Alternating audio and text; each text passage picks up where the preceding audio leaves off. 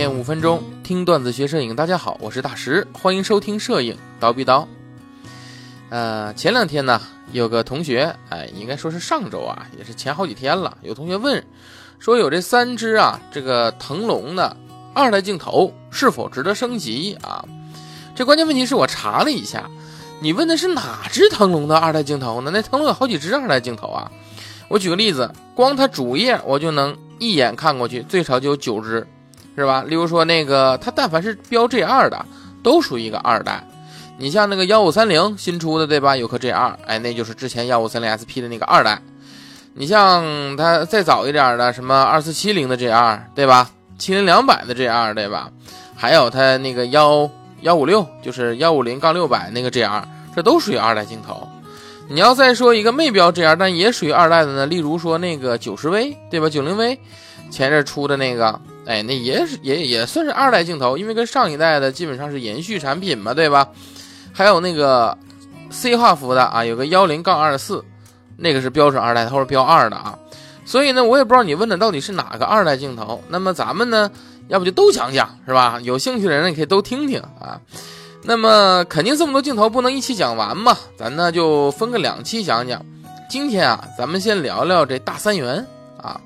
大三元呢，腾龙大三元就是幺五三零啊、二四七零和七零两百都是 G 二的。自从前不久他发布了这个幺五三零 G 二之后啊，它算是 G 二的这个呃系列里边 G 二系列的大三元，它算是凑齐了啊，新大三元。那么这新大三元和老大三元啊，老大三元是 SP 那个大三元嘛，到底差的多不多？哎，咱们可以聊聊这个啊。这个因为它毕竟三颗镜头还是有三颗不同，所以咱们呢分开聊。在聊之前呢，先要大家明白一件事儿，有很多人说说，呃，可能特别是有一些听过我镜头课的啊，他会 MTF 曲线啊，他这个时候呢就是我，哎，我怎么看不懂这个 MTF 曲线呢？我看到那一代、二代怎么 MTF 曲线是一样的，对不对？有很多人就有这个想法，就是他单看官网的曲线，他发现一代镜头和这个 G 二镜头一模一样，曲线上啊重合了都。为什么呢？这是因为啊，曲线是分两种，一种叫几何曲线，一种叫波动曲线啊。适马官方的官网上边这颗镜头的波动曲线以及几何曲线它是都标的，但腾龙。给出来的只有几何曲线。什么叫几何曲线？什么叫波动曲线啊？就是说你这颗镜头真正的素质能到这个程度的，就是它是测出来的这个，这个叫什么？叫波动曲线啊，就实际等档次。等到这颗镜头它到不了，但是按照它的光学设计算出来能到哪个层次，算出来的这个曲线叫几何曲线。也就是说。一般的镜头的素质是达不到自己几何曲线的素质的，所以腾龙官网上的这些镜头的曲线，一般自己的镜头还是离这个曲线有点远的，啊，这个大家要先了解这个情况啊。所以呢，它都是几何曲线，一代、二代那就都靠算，那都算，你算肯定是一样，因为它一代、二代它光学设计没变。那可能有很多人说说光学设计没变，对不对？那是不是镜头素质就不一样了？其实也不见得。因为这个镜片的透光性影响它的色彩，对吧？研磨程度影响透光性，对不对？哎，年代越久，就是说越往现代来，技术越更新，研磨程度越好，还有镀膜技术都影响色散等等一些情况，对吧？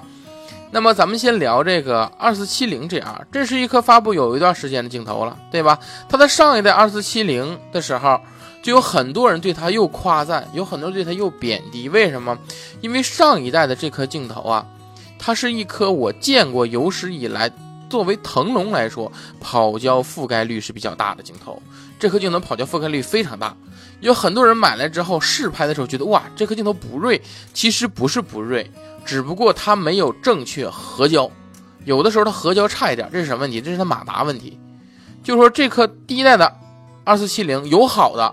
有好的外国有人评测，哎，就是如果是手动对焦的话，你找到最好那合焦点，它的锐度还是不错的，但是还是少，对吧？因为目前最少我见过的二手市场上流的这种一代的二四七零二点八，就上一代的那个啊，多数合焦还是不完全。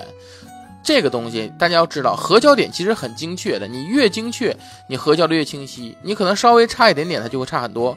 所以一代的二四七零，有很多人觉得锐，有很多人觉得不锐，就是因为它对焦马达有问题。二代改进了，所以大家都觉得二代好，二代棒，二代锐，对吧？哎，有这个马达的问题，呃，这个我们就知道了。所以二四七零，如果你要买呢，就买 G 二的，对吧？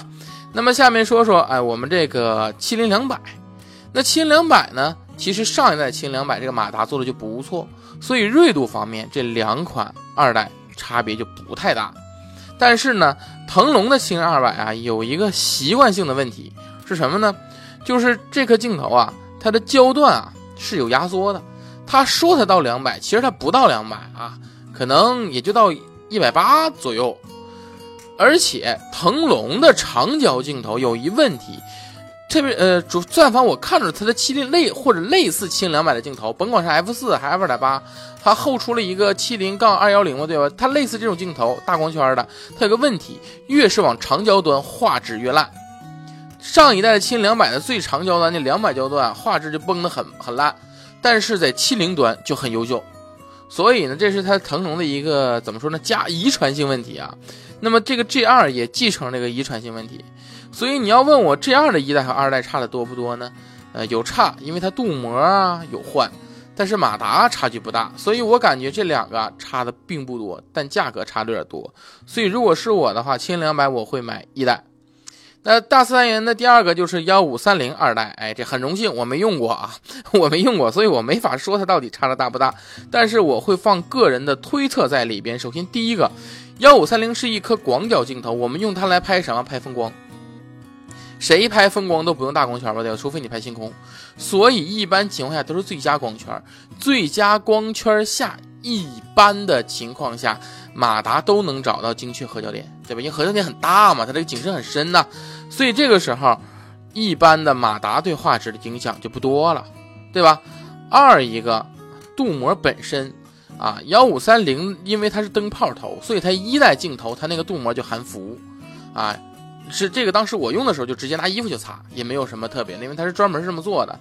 所以在镀膜上面，我觉得二代就算是好，也不见得好处特别高了啊。当然这个呢，后续如果要是拿到实际镜头或者用上实际镜头了，咱们可以实际测。但是从我个人推测方面来说，这颗镜头的升级度应该不高，哎，所以呢，呃，就像我说的啊，这颗镜头待定啊，七零两百你要想买呢。买一代啊，二四七零想买一定买二代。好，那么腾龙的这三颗二代的大三元，咱这就聊完了。有机会呢，可以聊聊后续这几个所谓的二代镜头啊。那么这边呢，给大家小做一个小推荐啊，在后期里边调色其实很关键的一个，有很多片子呢，大家在正常的后期之后，会发现调一个比较好的颜色，能让整个画面有比较好的风格。那么呢，在明天啊。就是这个周三晚上，啊，我那个有一节调专门教调色的一些免费公开课，免费的哦，专门教你一些调色的啊，风光调色，特别十一之后很多人拍了一些风光照嘛，对不对？应该怎么调？在这节课你能免费学习到啊！如果有兴趣的话，可以在哎我们那个蜂鸟微课堂输入哎风光调色四个字啊，四个汉字，风光调色四个汉字，在我们蜂鸟微课堂的。啊，微信号里回复这四个汉字，就能蹦出这个课的报名链接，你可以点击进去。周三晚上你可以听课啊。好，那么我们今天的内容呢，就到这里了，我咱们下期见。